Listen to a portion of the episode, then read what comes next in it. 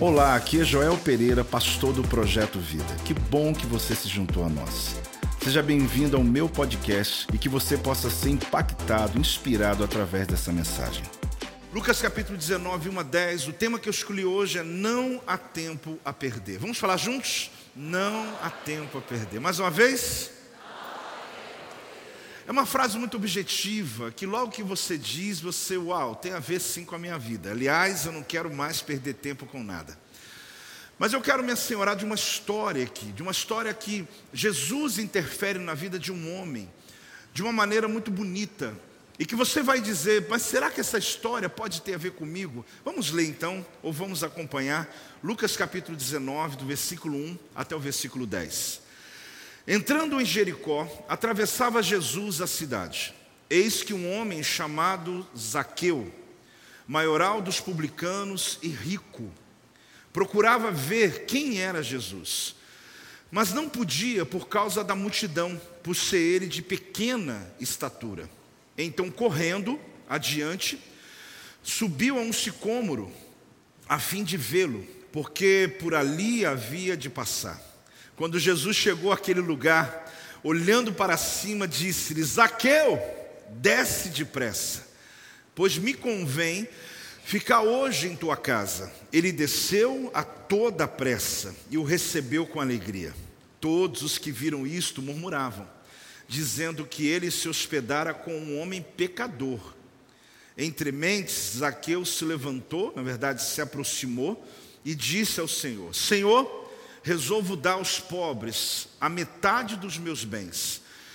E se em alguma coisa tenho defraudado alguém, restituo quatro vezes mais. Então Jesus lhe disse: Hoje houve salvação nesta casa, pois que também este é filho de Abraão, porque o filho do homem veio buscar e salvar o perdido. Essa palavra não há tempo a perder é uma exortação quanto a oportunidades que temos de pôr a nossa vida em equilíbrio e às vezes nós não a aproveitamos. Você vai perceber que existem alguns momentos da nossa existência que são importantíssimos para que você possa colocar a tua vida, eu nem diria em ordem, mas em equilíbrio. Porque existem nuances e movimentos todos os dias, decisões que nós tomamos. Só que às vezes nós não compreendemos esse momento e a gente vai mergulhar em uma história maravilhosa. O encontro que Jesus tem com um homem que, na verdade, procurava encontrar Jesus, mas ele não sabia que Jesus estava procurando ele antes dele mesmo. E Jesus o encontra. E é sobre ele que eu quero falar hoje, sobre Zaqueu. Eu queria hoje, gentileza de vocês entender que por alguns minutos eu vou agora apresentar essa personagem bíblica esse homem chamado Zaqueu. Então, aquilo que eu falar nos próximos minutos não está não tá se referindo sobre Joel aqui, mas sim sobre Zaqueu. Posso contar com vocês, amém? Então, apresentando Zaqueu, eu quero mostrar como era a vida de Zaqueu, onde ele estava. E como ele disse, eu vou estar trazendo esse entendimento a partir de uma linguagem, de um monólogo que eu quero fazer. Então vamos lá então. Meu nome é Zaqueu, eu sou filho amado do Senhor. Eu vou dar uma chance aí para aqueles que sabem o código, né? Meu nome é Zaqueu, eu sou filho amado do Senhor. Zaqueu é um nome que recebi dos meus pais, claro, com um propósito que eles tinham. O nome significa justo. Eu sou de Jericó. A cidade que eu moro é uma cidade que fica a poucos quilômetros de Jerusalém. Nós subimos mais ou menos uma distância de 800 metros em de distância de altura para chegar de Jericó até Jerusalém. Por conta disso, a cidade que eu moro é uma cidade onde muitos turistas passam, porque a estrada de Jericó para Jerusalém tem muitos salteadores, que são pessoas que roubam os viajantes. Então, todo peregrino que está sozinho, antes de continuar a viagem, se hospeda em Jericó, na minha cidade. Por isso, nós temos hotéis, hospedarias, e bons lugares para as pessoas estarem. E por isso a gente tem uma coletoria de impostos. Eu sou um publicano. O que, que significa um publicano? Significa que eu sou um coletor de impostos. Eu cobro impostos do meu povo. Na verdade, eu sou odiado pelo meu povo, porque eu sou judeu. Só que eu trabalho para o governo romano. Eu sou um contratado do governo romano. Eu tenho uma escolta romana, eu tenho seguranças romanos, e por isso eu entro na casa dos meus irmãos judeus e cobro impostos deles. E tem um detalhe: Roma coloca um valor teto. Quando eu cobro mais, o que sobra é meu. Então por isso, as pessoas da minha cidade, o meu povo, me odeia. Porque quando eu passo na rua, eles nunca me chamam de justo, que é o meu nome, Zaqueu. Na verdade, me chamam de ladrão. Mas quando vou à casa das pessoas, elas têm pavor, elas têm medo de quem eu represento, do governo que eu represento. Morando em Jericó, uma cidade que tem um bálsamo, que é uma produção nossa. Pessoas vêm de várias cidades para comprar o nosso bálsamo produzido só na nossa região, da região de Jericó. Por isso, então, Roma entendeu que precisava de uma coletoria especial, e, na verdade, eu não sou publicano, eu sou o chefe dos publicanos. As pessoas que trabalham aqui fazendo o mesmo que faço, elas vêm trazer relatórios, vêm todos os dias daquilo que estou realizando. Na cidade existem muitas pessoas doentes. Eu soube agora há pouco que Jesus, um homem que todo mundo está falando sobre ele, eu estou muito interessado em conhecê-lo, que ele curou o Bartimeu. Eu conheço Bartimeu, porque afinal de contas, Bartimeu, filho de Timeu, do general Timeu, o governo romano matou o pai dele, o governo que eu trabalho matou a mãe dele e tirou a vista dele. Ele vive hoje pedindo esmolas e está chegando notícia aqui toda hora que Bartimeu foi curado por um homem chamado Jesus. E esse Jesus começou a entrar dentro de Jericó. Eu larguei todo o meu trabalho e comecei a correr atrás dele. Só que eu sou muito baixinho, eu não consigo enxergá-lo. E eu procurei um lugar estratégico, um sicômoro de quase nove metros de altura. E eu subi, parecendo uma criança, de tão interessado que eu estou em conhecer esse Jesus. Afinal de contas, ele curou aquele cego. Eu não sou pobre como o cego Bartimeu. Eu não sou cego como ele. Mas mesmo rico, eu preciso tanto dele como Bartimeu precisava. E por isso eu estou querendo ter uma experiência de conhecê-lo. Eu subi num sicômoro e fiquei esperando que ele passasse pelo meu caminho. Eu olhei atentamente a multidão chegando e as pessoas tocando nele, as pessoas querendo sobre ele, mas eu percebia que ele ficava olhando, procurando, como se alguém, e quando ele chega embaixo da árvore que eu estou, o improvável aconteceu, aquele chamado Jesus olhou para cima, e eu pensei, é comigo, mas só que não é apenas um olhar, ele chamou Zaqueu, desce depressa. Aquele pelo qual eu esperava encontrá-lo sabia meu nome e me chamou pelo nome, porque na verdade ele que procurava, ele é que queria me encontrar. Eu desci com toda a pressa, quase caio daquela árvore, e quando eu chego na parte de baixo, eu comecei a ouvir murmurações porque a minha, o meu povo sabe que eu sou um coletor de impostos. Coletor de impostos é ladrão. E eles começaram a dizer um para o outro: como pode Jesus dar atenção para esse pecador? Como pode? Mas eu resolvi não dar atenção para eles. Eu fiquei olhando apenas para Jesus, porque aquele olhar, aquele olhar me conquistou. E ele disse comigo assim: desce depressa, porque hoje me convém hospedar na sua casa. Eu não acreditava, porque não é possível ele saber quem eu sou e mesmo assim querer entrar na minha vida. Não é possível ele saber a pessoa que eu sou e mesmo assim ele querer fazer parte e entrar na minha casa. E depressa eu fui andando em direção à minha casa. Pessoas começaram a falar alto para que eu ouvisse: Você não merece. Ele não devia estar dando atenção a você. E parece que quanto mais as pessoas falavam isso, esse Jesus se distanciava dos murmuradores e se aproximava de mim. Ele entrou na minha casa e quando eu olhei para ele, não permiti que ele dissesse nada. Eu me aproximo dele e talvez num susto, eu disse para ele uma frase. Eu quero dizer para o Senhor Jesus que eu vou pegar metade dos meus bens, eu vou dar tudo para os pobres. Ele continuou olhando para mim.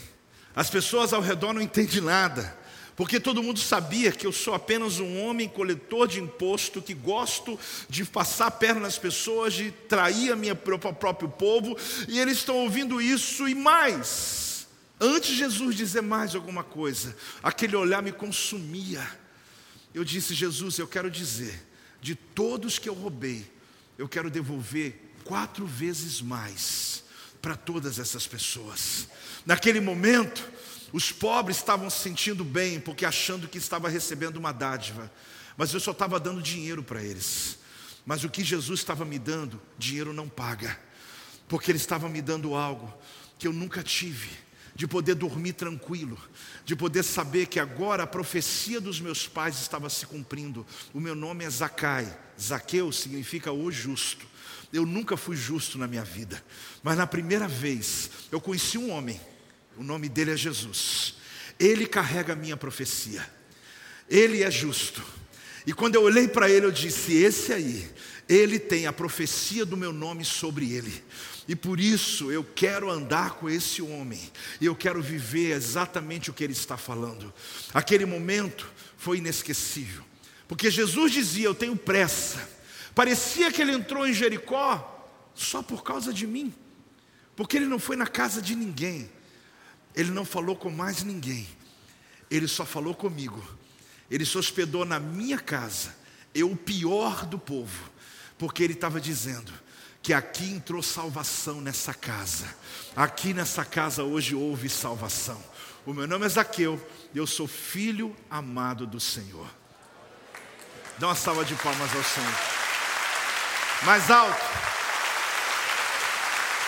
Graças a Deus. Eu espero que você consiga, com essa minha história, toda vez que você lê as Escrituras, você se lembrar de quem era Zaqueu. Porque quando eu olho para Zaqueu, eu consigo me aproximar mais de Deus. Porque eu consigo entender que descobri quem carrega a minha profecia. Fala comigo, descobri quem carrega minha profecia. Ele tinha um nome, os seus pais deram o nome a ele de justo. Havia uma profecia embutida no nome dele. Mas o que ele escolheu para a vida dele foi o oposto da profecia. Isso não é incomum. Isso é comum. É como se o mundo espiritual ele forjasse aquilo que Deus planejou para a sua vida. Mas isso até que você tenha um encontro verdadeiro com Jesus. Você vai perceber que Jesus não pediu a ele para dar metade dos bens. Jesus não pediu a ele para restituir quatro vezes mais. Mas a experiência fez dele um homem quebrantado. E ele toma uma decisão porque exatamente ele está diante de alguém que poderia fazer sentido. É como se ele dissesse: Eu não sou, eu sou Zaqueu justo. Não porque eu seja justo de fato, mas sim porque aquele que carrega minha profecia me encontrou. Essa noite, eu tenho garantia de uma coisa: todos nós, querido, temos uma profecia de Deus. Porque a Bíblia diz que antes de você se formar, Deus já visitou você no ventre da sua mãe. A Bíblia diz que há uma palavra de Deus para você.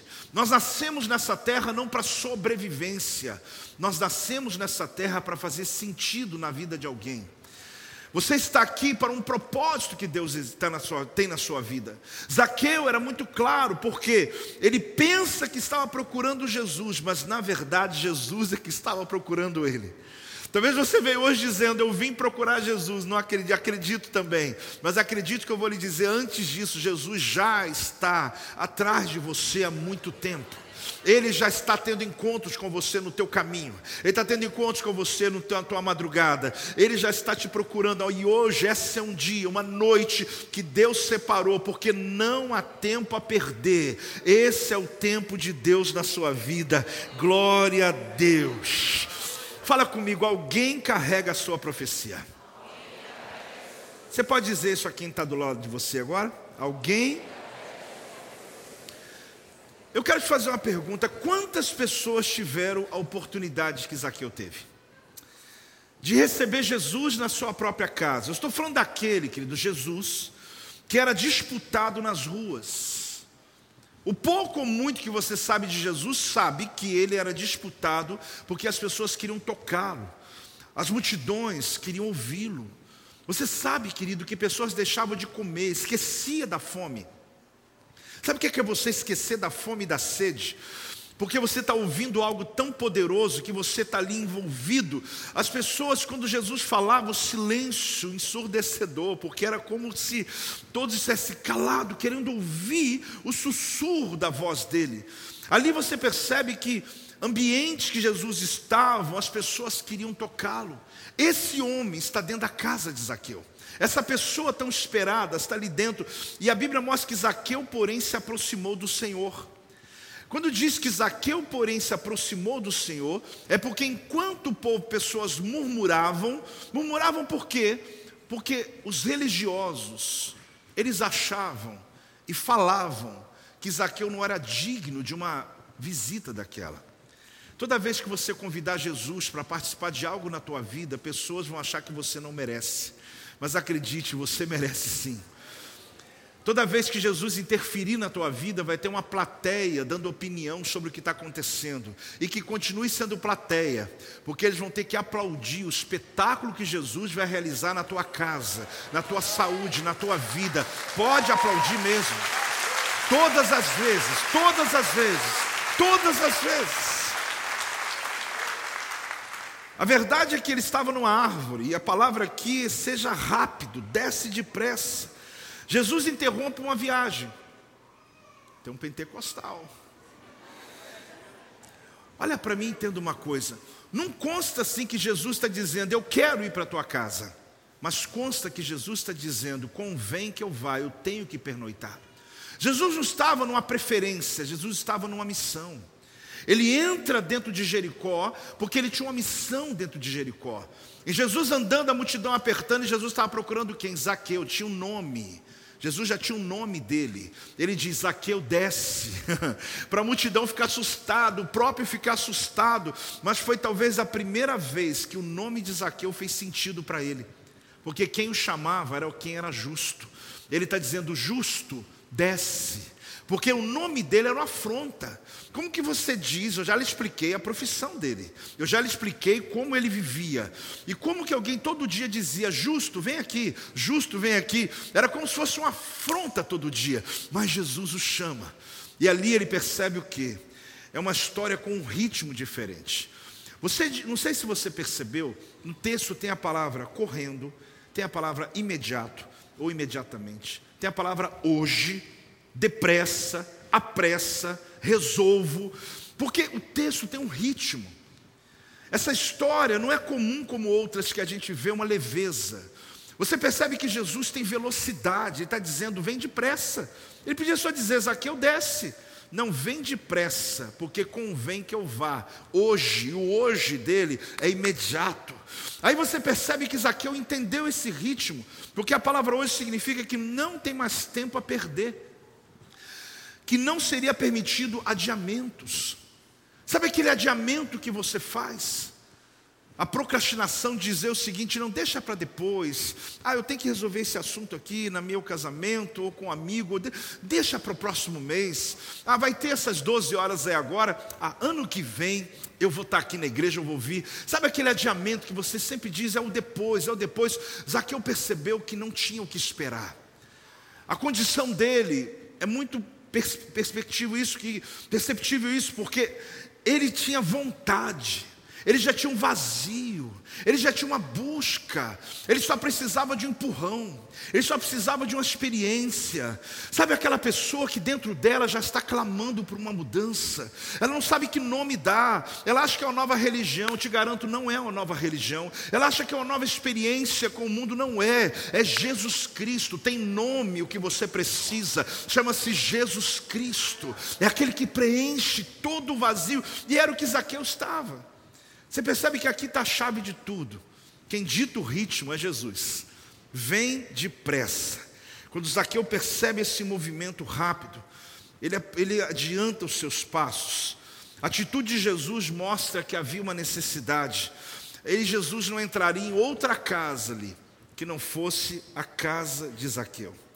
O Senhor Jesus disse depressa, por quê? Porque é uma linguagem para que Zaqueu pudesse entender que, assim como ele estava acostumado, ele era um homem de negócios, ele era um homem que lidava com o governo, ele sabia o que é uma mensagem dizendo rápido, Ele, quando Jesus disse, Eu vou hoje estar à tua casa, ele não foi consultar a esposa, não foi consultar o empregado, não foi consultar ninguém, ele falou, Vem, porque ele entendeu que era agora, que era aquele momento. E ali ele começa a tomar algumas atitudes que, no mínimo, são estranhas. Que eu diria para você que a ordem é essa: faça o que tem que fazer. Vamos lá? Faça o que tem que fazer. Esse faço que tem que fazer quando eu entendo algo, mesmo às vezes que eu estou dizendo, não está muito claro para mim, mas as escrituras diz, a palavra está dizendo, é uma sensação, às vezes Deus lhe dá uma palavra para alguém. Ah, apóstolo, mas eu fico meio receoso de achar, a pessoa achar que eu estou querendo me intrometer na vida dela. Aquela palavra é para o bem dela? É, apóstolo. Então faça o que tem que fazer. Às vezes você entendeu sobre o que é entregar uma semente. Muita gente veio aqui. Mas ninguém te obrigou a vir, obrigou a vir. E nunca vai fazer isso. E às vezes você tem um entendimento sobre isso, mas você ouviu a palavra, está ali escrito, e você fala, está escrito, mas eu não entendo ainda, mas vai e faça. Faça o que tem que fazer e veja o que Deus vai fazer depois. Zaqueu ele compreende esse princípio e ele faz uma coisa extraordinária. Deixa eu lhe explicar o que está acontecendo aqui. Segundo a lei de Moisés, Zaqueu era judeu. Quando uma pessoa lesava uma outra pessoa, e por livre e espontânea vontade ele queria restituir o mal que ele fez, ele precisava dar o dobro do que ele roubou de alguém. Se essa pessoa, segundo a lei de Moisés, tá, gente, ela não quiser, mesmo sendo confrontada no erro que ela cometeu, ela não só tem que devolver, mas não mais o dobro, mas quatro vezes mais. Então, o que diz, por exemplo, em Êxodo 22, 1, vamos aprender um pouco sobre isso. Êxodo 22, 1 diz assim: Se alguém furtar boi ou ovelha e o abater ou vender, por um boi pagará cinco bois, e quatro ovelhas por uma ovelha.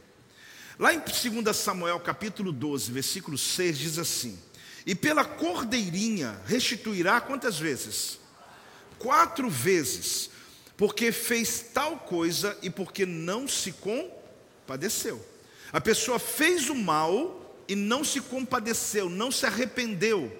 Quando você vê Zaqueu fazendo isso, você fala: que número é esse quatro vezes mais? O que significa? Só que Jesus ele percebe que entrou salvação ali. A presença de Jesus constrange Zaqueu. A primeira coisa que ele faz é assim: olha, Senhor, resolvo dar aos pobres a metade dos meus bens. Está na lei de Moisés isso? Não, não está na lei, não está na lei. Ele não precisava, mesmo sendo um judeu que queria se restituir com Deus, ele não precisava pegar metade da riqueza dele e entregar aos pobres.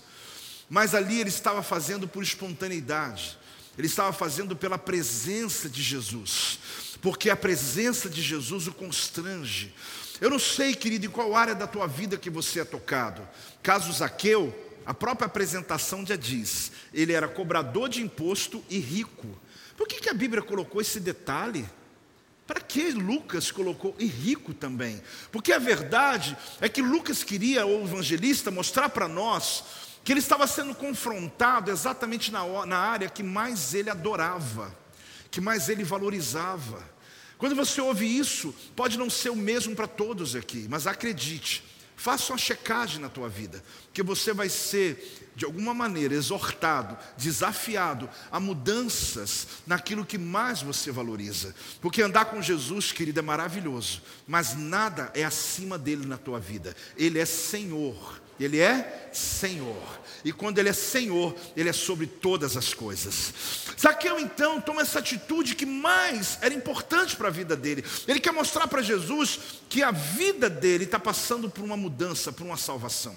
Agora, se na lei não está dando a metade dos bens, na lei, eu não li todos os quesitos mosaicos aqui, mas na lei, basta eu devolver o dobro. Se eu faço espontâneo, não precisa ser quatro vezes mais, mas mesmo assim, ele deu quatro vezes mais, como se fosse o que a lei aplica para quem está sendo forçado. Mas ele não está sendo forçado, ele está sendo espontâneo. Mas ele fez além da borda, ele fez além do normal. Eu vejo pessoas, às vezes, vai entregar o dízimo e coloca até centavos, né? Às vezes ele entende que põe a mais, mas o a mais não é por causa só do valor, é de você demonstrar que você não está fazendo só o que a lei, o que está dizendo a doutrina, mas aquilo que o teu coração está transbordando de querer dar mais, o melhor para Deus, dá amém aí, sabe? Só que muitas pessoas vão no nível, mas o nível da transformação foi muito forte. O que a gente vê aqui além da lei? Você percebe que segundo a lei havia um detalhe importante: devolva o dobro, mas ele devolve quatro vezes mais. Ele dá metade dos seus bens. Agora, quando ele diz isso, se a gente perceber, todo mundo de Jericó conhecia ele como Zaqueu, maioral dos publicanos e rico. E como Jesus o conhecia? Dizia, pois que também este é filho de Abraão. Jesus olhou para ele dizendo: Ele é filho de Abraão o povo olhar para ele e dizia: ele é cobrador de imposto e rico. Porque aquilo que as pessoas dizem a teu respeito não significa aquilo que você é, porque você é aquilo que Jesus vê em você. As pessoas veem o teu exterior, mas Jesus vê o que está dentro de você. As pessoas olham as suas ações, mas Jesus ele vê o teu coração. Aí eles estavam dizendo o quê? Porque aquilo que as pessoas veem em você não define você. Sempre vão haver plateias ao teu redor, dando palavras a teu respeito. Se você for ouvir o que as pessoas dizem, você nunca vai ser aquilo que Deus quer que você seja. Enquanto você dá a visão e começa a se preocupar a esse respeito, você nunca vai ser pleno, nunca vai ser feliz, porque pessoas sempre vão dizer aquilo que elas pensam a teu respeito. Jesus disse assim: Hoje houve salvação nessa casa. Pois o que chamou a atenção de Jesus, olhe para mim, não foi ele entrar na casa de Zaqueu, mas foi a atitude que Zaqueu teve de mudar de vida. Convidar Jesus para entrar na tua vida é lindo, mas de fato tomar atitudes de mudanças é o que ele espera. Convidar Jesus para entrar na tua casa, maravilha, abra uma célula, faça algo tremendo. Mas aqui aconteceu perdão, restituição, salvação. Vamos comigo? Perdão, restituição, salvação. A gente alcança a salvação aqui, diz apóstolo, eu fui lavado, remido pelo sangue do Cordeiro, agora o meu passado está resolvido. Eu creio, você está salvo pela graça de Cristo. Mas existem coisas, querido, que tem que se restituir. Existem situações emocionais que você causou. Vai lá, restitua. Financeiras, vai lá e restitua. Porque a hora da salvação já aconteceu na tua vida, mas vem o perdão, vem a restituição e vem a salvação. Nós não podemos ficar apenas com o último item, esquecendo que existe um processo. Agora a pergunta que eu tenho para você é essa: o que você ainda está esperando para fazer o que for preciso para viver aquilo que você foi projetado por Deus. A verdade é que muita gente conhece esse conceito. Poetas cantam, pessoas falam a respeito, e como já dizia o poeta, não temos nada a perder. Não precisa cantar junto. Mas não tenho mais o tempo que passou, mas tenho muito tempo temos todo o tempo do mundo, todos os dias antes de dormir. Lembro, esqueço como foi o dia. Sempre em frente, não temos tempo a perder. Nossos Ainda bem que acabou. Tem gente que começou a dar até urticária aí.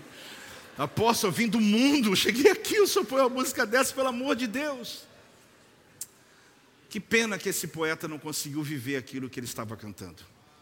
Ele morreu em 96. E na verdade, poesias maravilhosas, sim, é um poeta. Mas não conseguiu, talvez, viver essa plenitude do tempo a perder. A verdade é que eu não estou falando aqui por causa do poeta. Eu estou falando aqui por causa de Zaqueu. Eu estou falando aqui por causa da palavra. Mas muitas pessoas conhecem o conceito, não há tempo a perder. Muitas pessoas têm essa experiência na vida, mas não compreendem que é apenas uma letra e que não põe em prática na sua vida. Mas eu vou dizer uma coisa para você hoje, preste atenção. Antes que as luzes se apaguem, Você pode falar isso comigo? Antes que as luzes se apaguem. Você sabe que apesar do ponto de vista que é de restituição, eu vejo o tema aqui que não há tempo a perder. A história de Zacai, é o nome original dele, não em grego, mas em hebraico, que estava restituindo o que ele roubou, ele lesou pessoas, mas o que motivou Zaqueu, Zacai, o justo, a fazer o que ele fez foi a presença de Jesus dentro da casa dele. Jesus estava em sua casa, ele se aproximou e intensamente ele viveu aquela experiência de devolver tudo. Preste atenção. Se a pandemia nos ensinou alguma coisa, foi acumular mais valores aos momentos inesquecíveis que vivemos um com o outro. Eu não sei se você conseguiu perceber isso, mas eu percebi. Se já não queria perder tempo, após a pandemia, eu comecei a perceber que eu não posso garantir de que eu vou ter uma segunda chance. Eu não tenho garantido de que amanhã eu vou estar aqui, você vai estar ali, porque a pandemia nos mostrou que a vida é como um vento. O mundo parou, eu não preciso aqui falar a respeito, porque ficou tão forte as experiências que nós vivemos, que eu quero só fazer você lembrar por um minuto e continuar a minha história. Mas se a pandemia nos ensinou alguma coisa, é a gente dar valor às experiências, aos momentos de estar presente inteiro em uma circunstância, em um lugar, e valorizar esse momento da vida onde eu não posso perder mais. Se você valoriza alguém, diga enquanto as luzes estão acesas, porque tão rapidamente o palco pode ficar escuro. Ah, mas eu vou esperar um pouco, apóstolo. Eu vou ver meus parentes, eu, ou minha mãe, ou meu pai, ou daqui um ano eu vou, e a gente fica procrastinando, fica esperando. Se você tem algo a restituir a uma pessoa, faça logo que encontrar, e se não encontrar, provoque um encontro. Porque a gente não pode mais perder tempo. Não há tempo a perder. As luzes se acenderam para Zaqueu. Jesus, a luz do mundo, entrou na casa dele. Ele aproveitou todo segundo, todo minuto. Ele nem esperou Jesus pregar, ele já estava dizendo: Eu quero dar uma oferta. Isso não é nenhuma sugestão para ninguém aqui. Mas eu quero te mostrar o quanto ele entendeu a pressa. Não é para amanhã, querido. Eu profetizei aqui no mês de julho há uma grande expectativa. Talvez passou e você quase pegou, mas disse ainda não. Ah, tá tudo bem, Deus está comigo. Você não está entendendo, Deus tem pressa naquilo que Ele tem a fazer na tua vida. Ele manda dizer à igreja: olha, diga à minha igreja, eu tenho pressa. Eu tenho pressa em realizar a minha vontade sobre os meus filhos. Aqui você descobre que as luzes estavam acesas para Ele. Não perca as oportunidades. Meu pai, ainda enquanto vivo, o perdi há um pouco mais de um ano e meio. E ele gostava muito de obras, né? me ajudou tanto aqui nessas obras da igreja. Muita gente conheceu meu pai, o senhor Ozenir. E é interessante que às vezes, né, ele já aposentado, ele gostava muito de comer bem, né? Ele dizia, Joel, sabe aquela churrascaria Lá no Rio de Janeiro, que você me levou um dia. Sim, pai, lá na Barra da Tijuca. É, então, vamos lá? Vamos. Cheio de coisa para fazer, olhava para um lado para o outro. Ele falou: Você tem tempo? Agora. A gente ia lá para o Rio, comia churrasco. Quando chegava a conta, ele falava assim: Deixa eu dar uma olhada. Ele falou: Não, pai, fica tranquilo, não, só para saber. Aí ele olhava a conta assim, ele falava assim: barato, Joel. Eu falei: é legal, né? Barato. Meu pai sempre foi muito bem com a vida. Porque caro é remédio, meu filho. Caro é hospital. Esse momento aqui não tem preço. A gente subia a serra feliz da vida. Um dia ele falou assim: o apóstolo René veio pregar aqui, falou da construção em Manaus. Para quem se lembra do apóstolo René, uma igreja enorme em Manaus, estava terminando uma obra linda, se não me engano, para mais de 5 mil pessoas. E ele falou assim: Joel, eu queria conhecer a obra do apóstolo René. É Manaus, pai. É bom que eu ando de avião também, né? Até parece que ele tinha esse jeito pidão, mas não era não. Era a maneira dele conversar, porque ele sempre dizia: tudo é possível, é só trabalhar. Eu falei: então tá bom. Falei com a Silvia, pegamos um voo, aviãozão, gostou, ficamos no hotel cinco estrelas. Fomos para churrascaria de novo. Rolou tambaqui assado. Ele foi no culto do apóstolo. Eu olhando aquela adoração, ele olhando as colunas. Joel, que obra linda! Vão livre. E ele curtindo aquele momento, nós ficamos alguns dias, passeamos, fizemos muita coisa, ficamos no hotel top. E ele sempre dizendo, barato, né, Joel? Eu falei, é, o senhor não sabe. nós voltamos para casa. Alguns meses depois, meu pai ficou cego. Um dia ele estava na minha casa, ele falou assim: Joel, ainda bem que você me levou antes do farol apagar. Ah. Aí eu falei: barato, barato mesmo. É como pó o que a gente gastou. Porque ter o prazer de levá-lo enquanto ele podia enxergar e ele poder viver. E por muitos anos ele cego, eu levando ele para tratamentos em São Paulo e outros lugares, às vezes ele falou: Joel, que bom que você me levou antes do farol apagar. Não tem preço isso. Graças a Deus, eu levei antes que as luzes se apagaram. Mas eu vou dizer uma coisa para você.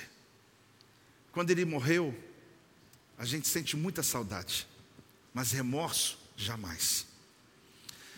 Muitas pessoas não compreendem essa oportunidade da vida antes que as luzes se apaguem. Existem coisas que não vão esperar você.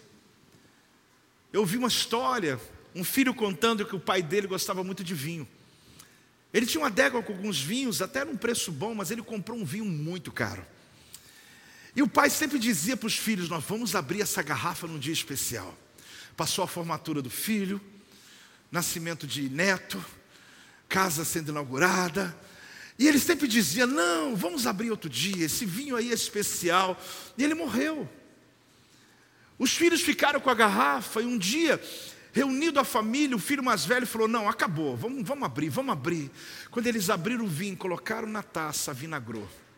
O vinho estava como vinagre, porque passou do tempo, já não podia mais ser bebido. Não espere o vinho virar vinagre para você tentar fazer o que você pode fazer hoje, porque não há tempo a perder, querido.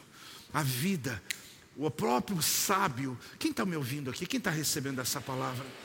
O próprio sábio, querido, quando ele diz sobre a vida, ele pode explicar o que eu não teria como explicar. Ele diz algo extraordinário. No livro de Eclesiastes, no capítulo 12, versículos 6 a 7, a palavra de Deus diz assim: Antes que se rompa o fio de prata, e se despedace o copo de ouro, e se quebre o cântaro junto à fonte, e se desfaça a roda junto ao poço, e o pó volte à terra como o era, e o espírito volte a Deus que o deu. A primeira palavra desse texto, antes. Qual que é a primeira palavra? Antes. Ele vai começando a fazer a metáfora da morte. Ele vai contando como é a morte. Um grande líder chamado Miles Moore, já falecido, ele dizia uma coisa que eu quero ler para você. Os lugares mais ricos do mundo não são as minas de ouro, ou as minas de diamantes, ou os bancos. O lugar mais rico do mundo é o cemitério. Ali estão enterrados os propósitos que não foram cumpridos, os quadros que não foram pintados, os projetos que não foram executados. Há um tesouro dentro de você que deve sair. Não vá para o túmulo com ele dentro de você. O que eu quero dizer nessa leitura de Malismou é exatamente o que o sábio em Eclesiastes está dizendo para nós. Ele fala antes, ele diz o quê? Antes. Todos os dias eu cito: o Senhor guardará a minha saída e guardará a minha entrada desde agora e para sempre. Todos os dias eu cito esse texto todos os dias, porque ele, na, na primeira pessoa, eu estou dizendo: aquele que guardou o meu nascimento, que é a saída do ventre da minha mãe, guardará também a minha morte. Mas enquanto eu estou vivo, eu quero ter sentido. Eu quero poder acordar e dizer obrigado pela oportunidade de mais um dia que o Senhor está me dando. Eu não quero perder tempo hoje. Eu quero viver para uma causa maior. Eu não quero acordar e ter que trabalhar para comer ou para me vestir. Desculpe aqui ser honesto. Eu quero trabalhar naquilo que eu amo e quero fazer a vida fazer sentido e não apenas por uma sobrevivência. Essa é a promessa que Deus tem para a sua casa. Essa é a promessa que Deus tem para o teu futuro. Aprenda uma coisa, o que o livro de Eclesiastes está dizendo: antes que se rompa o fio de prata. Romper aqui não é avançar e conquistar. Romper aqui é morte. E ele está dizendo: antes que se rompa o fio de prata e antes que despedace o copo de ouro. Olhe para mim. O sábio está olhando o lustre do palácio. O lustre que é pendurado em um fio de prata, aonde a, a, a parte da luz é feita de barro com uma vela acesa. Esse lustre está lá no alto. Ele está dizendo: antes que corte o fio e esse vaso caia no chão, quebre e apague a luz, você precisa entender o que você tem que fazer da vida. Porque até ali, enquanto está aceso, está vivo, está iluminando. Mas da noite para o dia, do momento para o outro, apóstolo, mas falar de morte hoje, querido, o problema não é a morte, o problema é a dívida da alma que fica para trás. Desculpa, mas morrer todo mundo vai. A grande questão é como isso vai ser. É não deixar dívida daquilo que você nasceu para fazer. Antes do fio de prata ser cortado e o pote de barro ser quebrado e a luz se apagar, ele também diz assim: antes que se quebre o cântaro junto à fonte, um cântaro cheio de água, quebrou, a água vai embora. O cântaro não vale nada se não tiver vida dentro dele. Ele também diz o seguinte: antes que despedace a roda junto ao poço, você está puxando água lá do fundo do poço, a roldana quebra. Ah, não adianta mais. Por quê? Porque agora eu já não posso trazer a vida de novo. Ele diz: viva antes de quebrar a roldana, viva antes de quebrar o pote. E ele diz mais: viva antes que o pó volte à terra e que o espírito volte a Deus. Porque quando o fio de prata é cortado, tudo acaba. Todos os exemplos aqui falam da morte, mas não com angústia, mas está falando da vida, está falando sobre você. Assim como Zaqueu que Jesus estava na frente dele e ele decidiu depressa tomar as decisões mais importantes da vida dele. Hoje, Hoje a luz está acesa para você, a oportunidade está aberta para você. Vá depressa fazer o que tem que fazer. Seja você com Deus, seja você com pessoas, seja qualquer nível de restituição, para que esperar mais? Ou mesmo tua família, ou mesmo teu pai, ou mesmo a tua mãe que durante muitas vezes meu pai ligava para minha casa e falava assim: Joel, você tem tempo? Ah, eu parava tudo e dizia: Tenho. Era meia hora conversando. Hoje eu daria tudo para ele me ligar amanhã. Então, querido, existe uma oportunidade que Deus dá a você, e a decisão é hoje, a decisão é agora. Quem recebe essa palavra? Deixa eu orar por você, põe a mão no teu coração. Pai, em nome de Jesus, eu declaro a tua bênção sobre aqueles que estão aqui. Eu declaro, Senhor, que assim como o Senhor viu em Zaqueu, a oportunidade de mudança, o Senhor também veja em nós. Igreja, fala comigo assim, Senhor Jesus. Todo mundo, Senhor Jesus. Eu recebi essa palavra. Eu quero te convidar. Assim como o Senhor entrou na casa de Zaqueu, entra no meu coração, entra na minha vida. O Senhor sabe quem eu sou, mas eu sei que o Senhor me ama, do jeito que eu sou. Por isso eu declaro que eu quero andar na tua presença, e depressa, eu quero restituir, eu quero fazer o que for preciso, para andar mais próximo de Ti. Senhor Jesus, eu reconheço que Tu és o meu único Senhor e meu único Salvador, em nome de Jesus. Aleluia. Este é o meu podcast. Você pode acompanhar meus conteúdos diários no Telegram e as mensagens completas no meu canal do YouTube. Não se esqueça de me seguir no Instagram. Compartilhe essa mensagem com outras pessoas e lembre-se: quem se adianta, governa.